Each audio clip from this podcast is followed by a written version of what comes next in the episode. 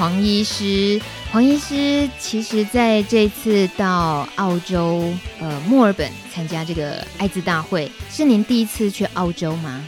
哦，澳洲啊，但不是第一次。哦、我第一次为了公事去澳洲。哦，有一句话说，全世界百分之八十的艾滋感染者，主要呢都在。二十个感染率盛行的国家里头，那二十个国家里头其实不包括台湾啊。那如果说我们台湾的艾滋社群，不管是感染者朋友或者是其他呃关注的人，如果总是自己在呃我们台湾的比较小圈子里头关心这件事情的话，显然是不够的。因为有很多具有国际视野的讯息新知，像是这一次在大会的时候，我们待会儿就透过黄医师带回来的讯息。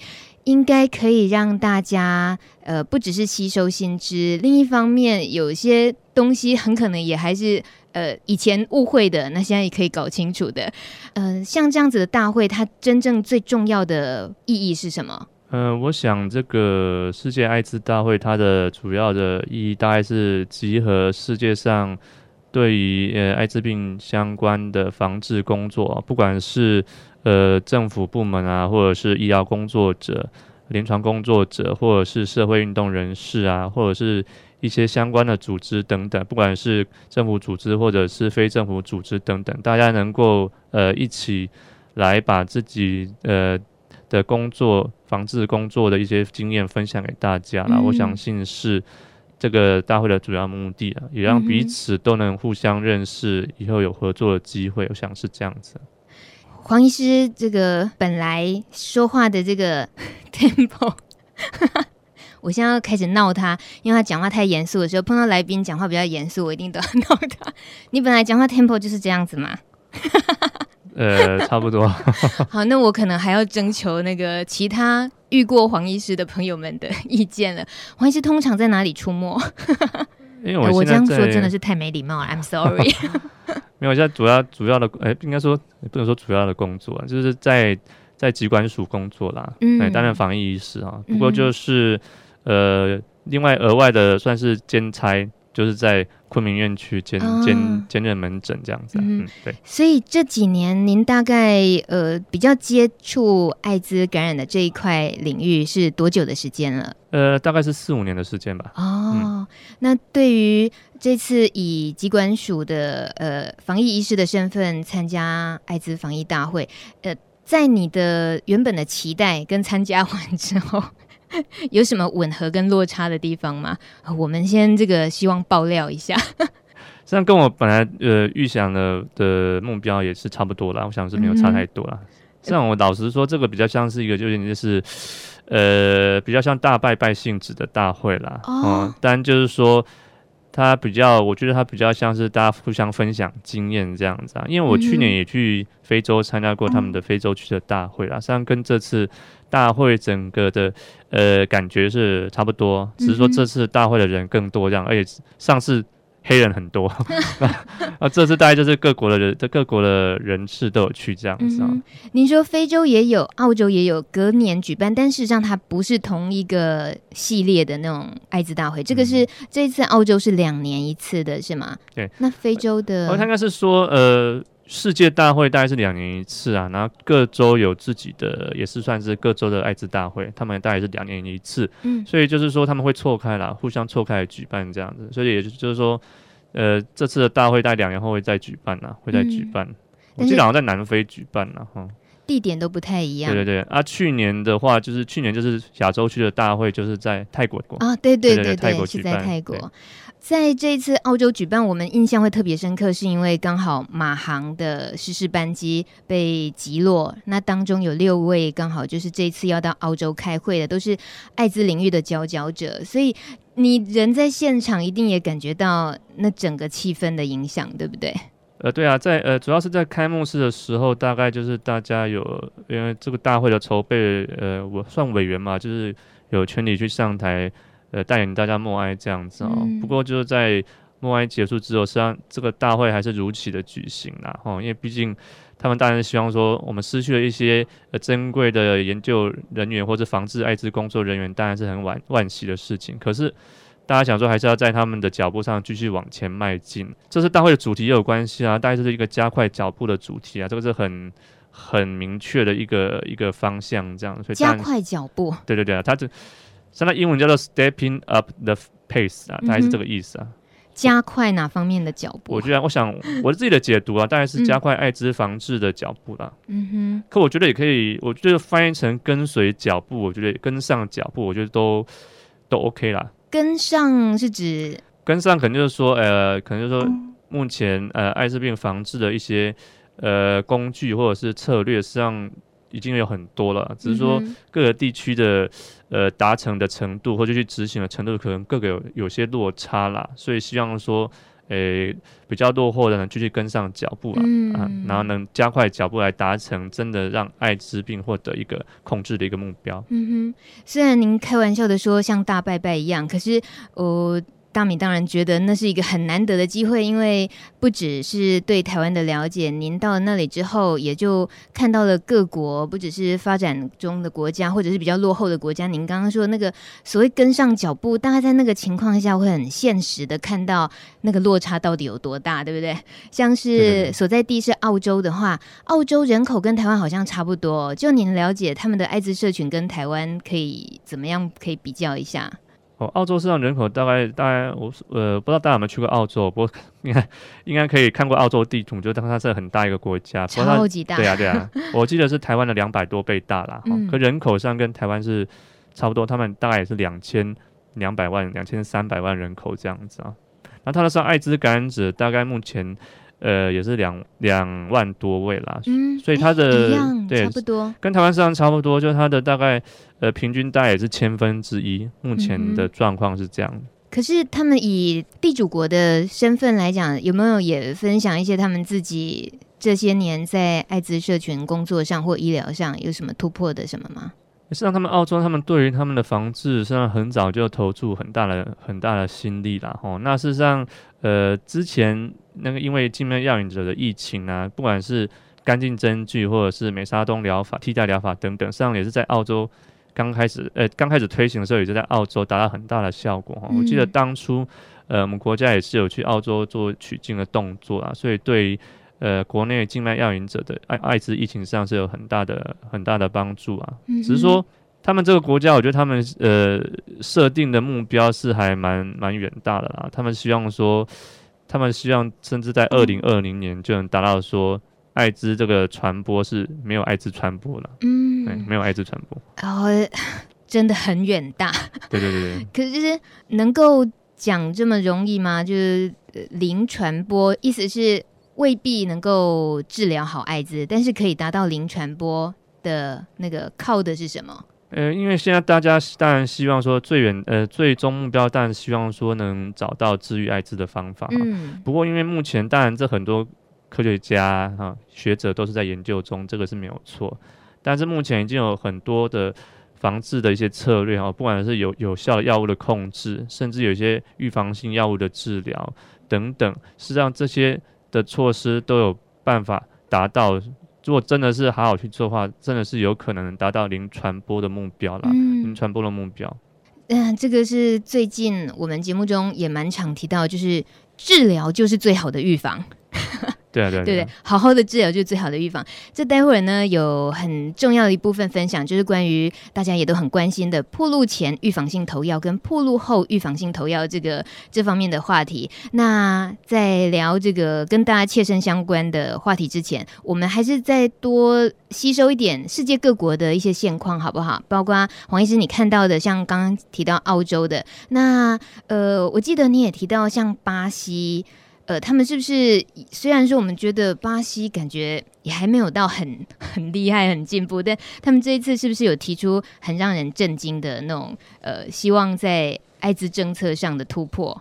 对啊，这个这次澳洲他们也是有分享他们国家一些防治的措施啦。大家也知道说，哎，哎，我刚刚讲的是澳洲，嗯、对，哦，是巴西啊，实际上他们也是有分享他们国家一些防治政策啦。那比较让我呃讶讶异的时候，诶，我在现场听到说他们他们国家说，诶，他们上在今年六月的时候，他们国家就有通过法律啦。他们说，对于那些不管是呃违反啊呃侵犯病人的教育权啊、工作权啊，甚至就医权的人，实际上都有一些处罚啦。嗯、那我看到他法律的内容，大概是说，诶、欸，会给予大概一到四年的徒刑啦。就是假如你假如你都歧视病人的哈，艾滋感染者的话，嗯、可能就会被判徒刑这样的。我觉得这个还蛮 蛮是算是以国家的力量给予一些感染者的一个相关的保障。我觉得这个还蛮先进的。那我记得我在呃会场听到他这样讲的时候，那个。其他的听众也是鼓掌叫好，鼓掌叫好，对对对，一定是的。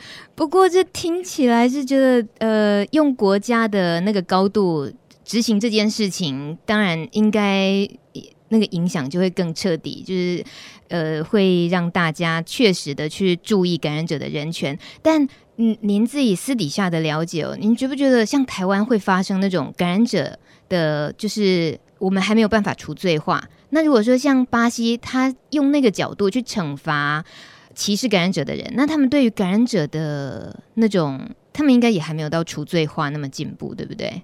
这个他们就没有特别在琢磨在这一块了，琢磨这一块。那我相信台湾的除罪化，这个应该是未来努力的一个目标了，目标了。对，这次有其他的嗯相关提到除罪化这方面的讯息吗？嗯以导致说，在台湾来说，像在台湾的，不管是台湾生活的人，或是台湾生活的呃感染者，实际上以全世界来说，已经算是老实说，我是觉得是算是非常幸福的，已经算是很幸福的。哦，实际上很多国家对于不要说是感染者，实际上对于就算呃有同志同呃男同性间性行为，都是很多国家还是有处罚的，嗯，甚至是是有罪的。那我觉得他们就很多。呃，演讲都强调说，事实上这些对于呃，不管是你呃性倾向的一些歧视等等，实际上都对于艾滋防治工作实际上是一个很大的阻力啦。嗯、所以他们首要目标应该是，那，把这些不合适的法律都能一一一一去去除掉，这样子。嗯，还有一个一部分是关于。在台湾啊，我们还蛮常聊到，就是 CD4 多少了才需要治疗。我们有有大家都互相会去关心这件事情，好像就是说，呃，那个吃药之后，那是一个很大很大的决定，因为不能停了嘛。所以到底要忍到多少才要治疗？这个在。像是呃性产业很发达的泰国啊，或者是说比较落后一点的非洲的其他的国家，他们在这个部分的想法规定啊，跟我们有什么不一样吗？呃，实际上呃，可能大家也知道说，那么打世界卫生组织啊，他们最新的建议已经把那个 CD4 的服药标准建议是提高到五百了，五百以上哦。Uh huh. 那以前是上一上一版是认为说三百五以下才要治疗啦。那最新一版是认为说五百以下才要治疗啊。事实上，其他国家也也有我们可能觉得说非洲比较落后啊，嗯、但事实上他们国家也都是几乎也是遵从这个世界卫生组织的建议啊。到五百了，对，就是连连非洲他们也是建议说，也遵照世界卫生组织的一些建议。哦、那以泰国来说的话，嗯，像泰国在亚洲呃亚太地区算是也算是个艾滋疫情算是严重的一个国家了哈。嗯、那他们的。呃，他们的人报告是说，他们在二零一四年，他们自己国家的一个建议里面，他们认为说，不管 CD4 多少，都建议是要需要纳入治疗了。所以他们就是有点要把这个治疗其实预防这个概念去发挥到一个极致啊。嗯、他们大概是这个样的目标，这样子。你说泰国他们是不分多少，对啊，他们都希望投药的，对对对，他们的建议是这样，哦、往这样方向去推，这样。那黄医师，您觉得呢？在您了解台湾目前现况来讲，台湾目前的现况的话，嗯，我觉得是慢慢是有这样的趋势啦。因为主要是说，因为也是越来越，虽然说治疗其实预防这个观念在可能在好几年前，也许不是很不是很被大家所公认啊。不过越来越多研究显示，事实上治疗对于预防的传播上是有它一定的帮助啦。那我觉得这个是可以从两个方面来看哈。那治疗的目的，第一个当然说，对于治疗者本身，希望能减低艾滋病带给他身体的一些并发症呃的风险，这样子也让身体的免疫能够恢复。这个是一个以个人的观点来说啊。那如果他要被赋予一个他可以降低传播的话，事实上对于尚未感染或是呃就是没有感染艾滋的人来说啊，实际上是有它的注意在啊。这个有点就是算是。利利己利人的一个一个想法啦。嗯、这个目大概是目前这个抗病毒药的这个鸡尾酒疗法目前被赋予的大概有这两个角色在。嗯哼哼。今天的黄医师带来都是真的，嗯，蛮严肃的，但是都是很重要的讯息，所以我们花一点时间消化一下，其实是大米自己需要消化。我们听首歌曲，待会回来继续听黄医师跟我们分享预防性投药这个部分。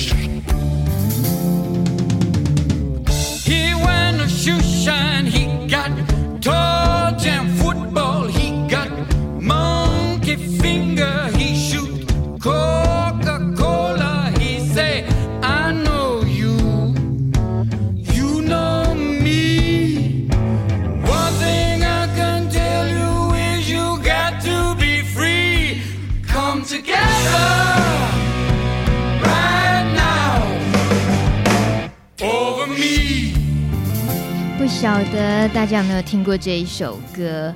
今天很令人遗憾的消息就是罗宾威廉斯离开了。那这首歌曲呢，是他唱的哦。不过如果熟悉 Beatles 的朋友应该知道，嗯，这不是 Beat 披头士的很有名的一首歌叫《Come Together》吗？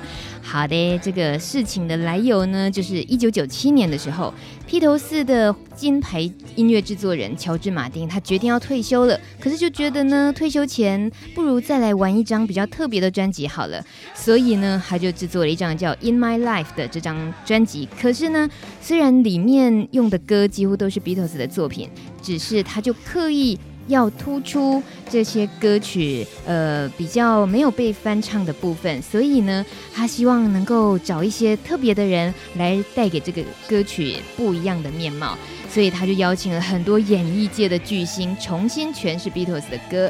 那我们现在听到的就是最擅长用声音来演戏的喜剧泰斗罗宾威廉斯，还有他和 Bobby McFerrin 的合作，完成了这首充满欢乐与幽默感的作品。我们就用这首歌来怀念罗宾威廉斯吧，《Come Together》。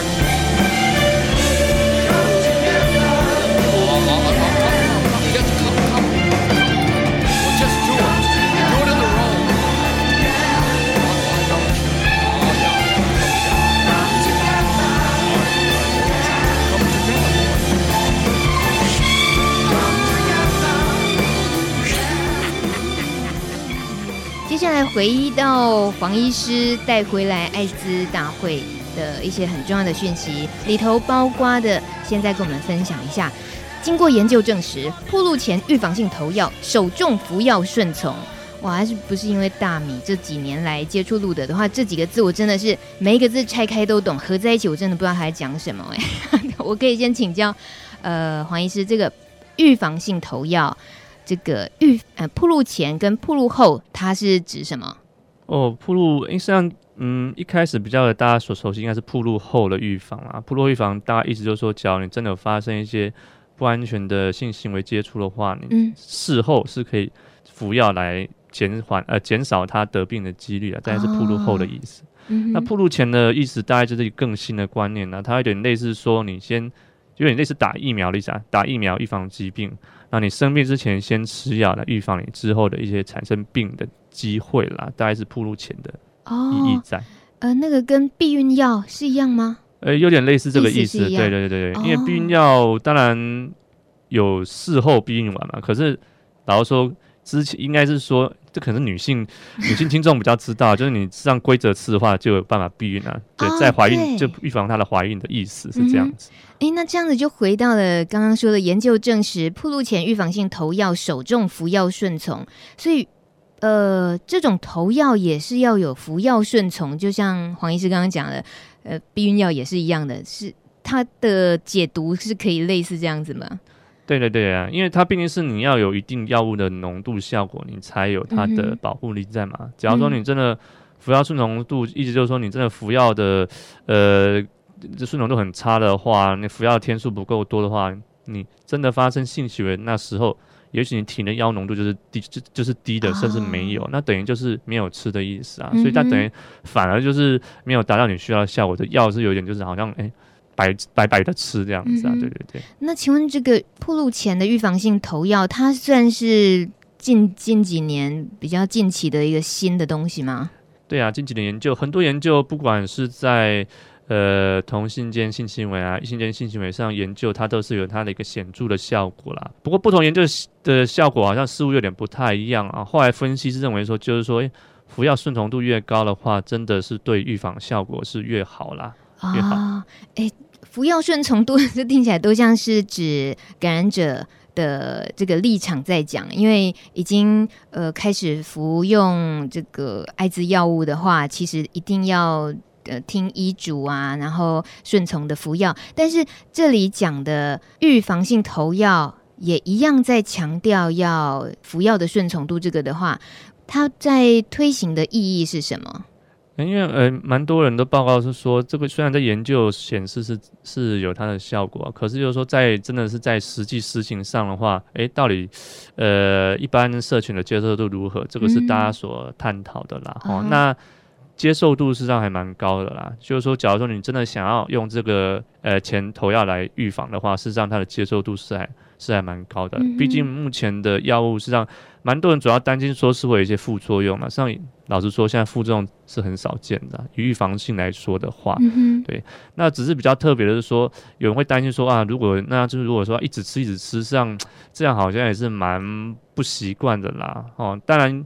有的研研究说，他们研究方法是真的发生性行为前再吃，然后发生后再吃这样的，就是他他吃药的时间就是在就是在聚集在发生性行为的那个前后的一些时间。嗯，他们发现到说，哎，这样下去实行之后，实际上大家的顺从度也是很好的。啊、哦，就时间缩短了吗？对对对，但比起说，当然比起说每天吃，当然这种的接受度当然会比较高啦。嗯、至于它的效果是会如何，这个团。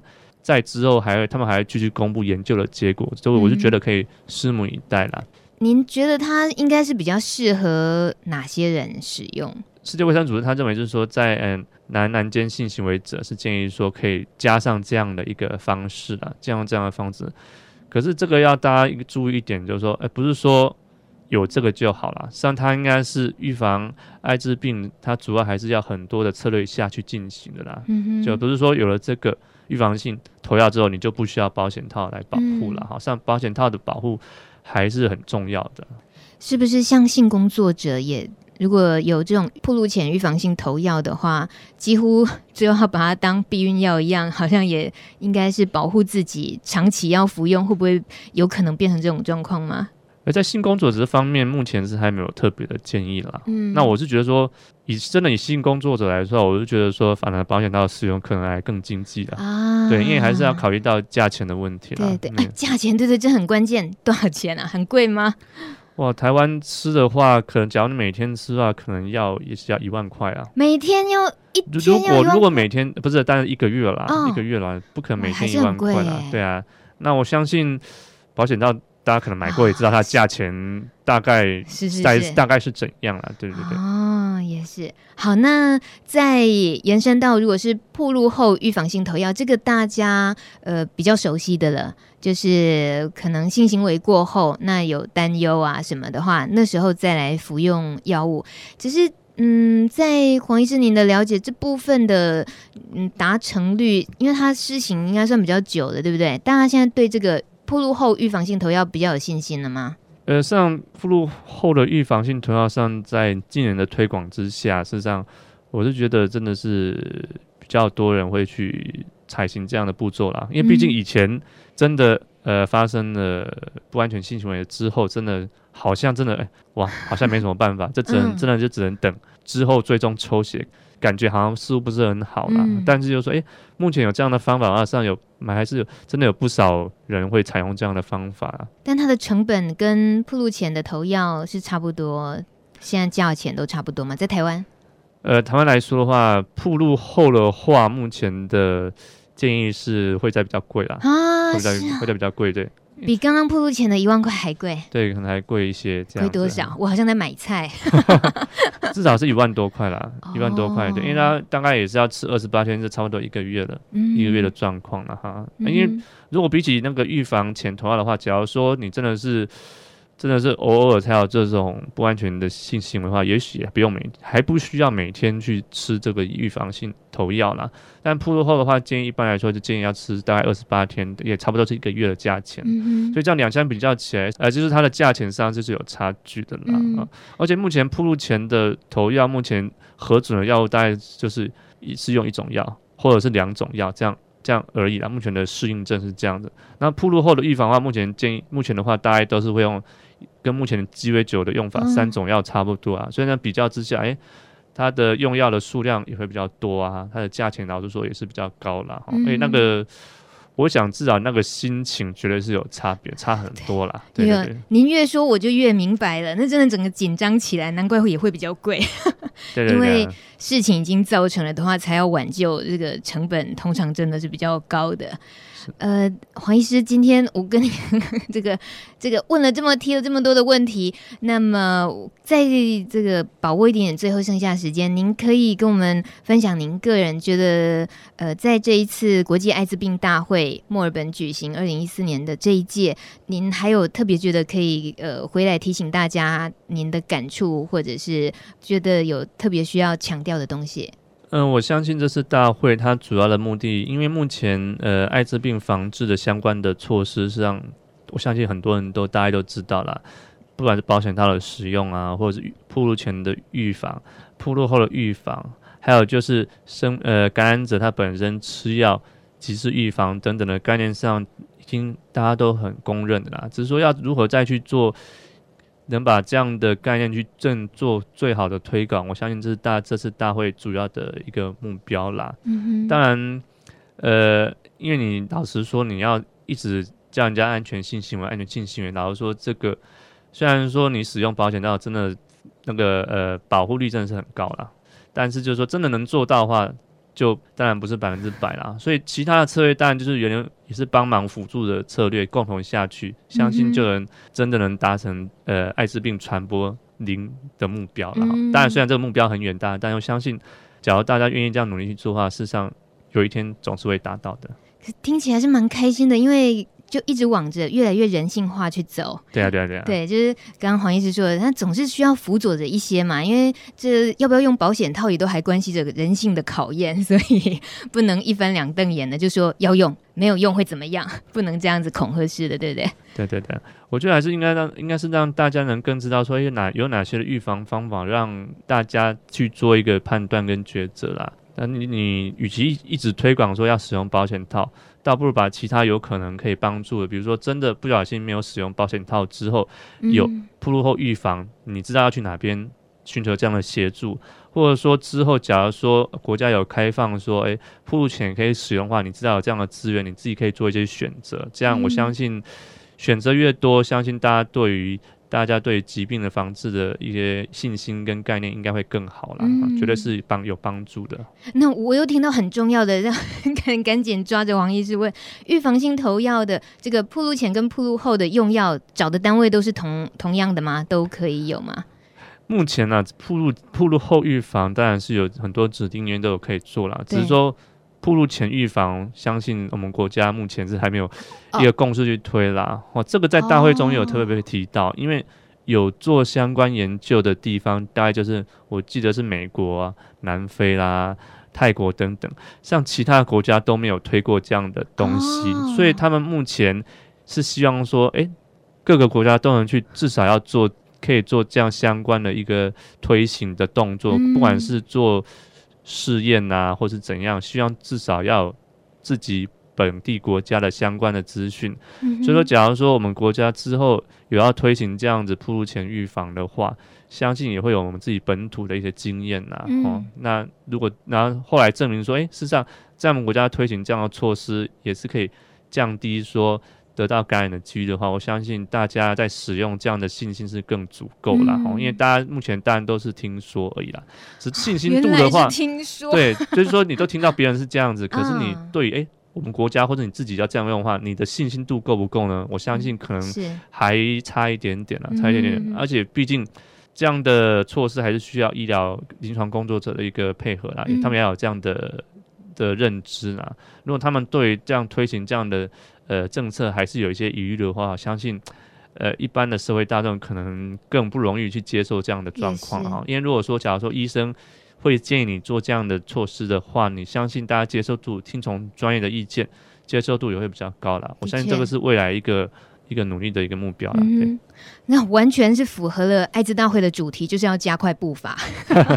对的，真的要加，真的是加快步伐了。对、嗯，谢谢黄医师，非常感谢你今天带回来这么重要的讯息，感谢你，谢谢，我可以放你走了。好，谢谢谢谢大家。下次有机会再来录的直音坐坐嘛？哦，好啊好啊，可以聊别的话题哦。好，可以。黄医师很帅，下一次我们就开放视讯好了。开玩笑，谢谢，谢谢谢谢。时间晚上九点四十七分，很感谢机管局黄氏，黄氏，我突然间忘记他叫黄氏哦，黄世泽医师，因为一整集节目一直称呼他黄医师，黄医师都忘记他本名了。黄世泽医师呢很可爱，结果这个大家在留言板上说，哈、那个谁说的，那个谁还不留名字哈。编号第十六号粉丝，他说黄医师的声音很乡土，说好啊好啊，你要是遇到黄医师本人，你跟他这样讲，真是人家长那么帅，你说他声音很乡土，好，真的是蛮乡土的，就是很亲切的感觉嘛，是不是这个意思？还有这个留言的第十九号 K，你说什么预防前、预防后听的不飒飒，怎么会呢？K 来来来来来，大米告诉你。你把这个所谓暴露前预防性投药跟暴露后预防性投药可以简化变成性行为之前吃的药跟性行为之后吃的药，哎，这样就比较好懂了吧？我们刚刚呢跟黄医师讨论的结果就是性行为之前的这个吃的。呃，预防的药呢，其实在台湾是还买不到的，国外是有些地方有了。那刚刚黄医师跟我们说了，这要等整个社会、整个大环境呢都比较成熟之后才有可能。也跟这个听众小赵。第六号的留言哦，他说的很有道理，是类似小赵所说的，就是预防性投药能不能在台湾社会大力推动呢？诶，虽然国外已经开始这么做了，可是这因为牵扯到台湾社会民情还有价值观感。嗯，小赵说的好，黄医师大概刚刚的意思也提到，这确实是还需要一些成熟度的累积才行。还有。哎，过客说讲得很有道理，用保险套很难，从医生讲出来觉得很贴心，是不是？好吧，来知音的医生都这么贴心，我们就好好支持一下。就好像他刚刚答应的哦，下一次再过来的时候呢，我们谈谈别的话题。那大家是不是很想看他上节目的时候开视讯呢？为为了黄医师，我们录的知音破例变成用视讯直播吗？这个工程是很浩大的。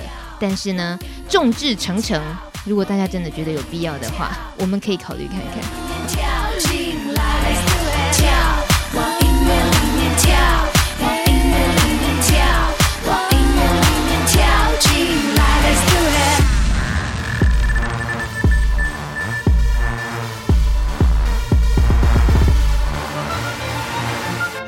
本节目由路德协会制作，中华电信协助播出。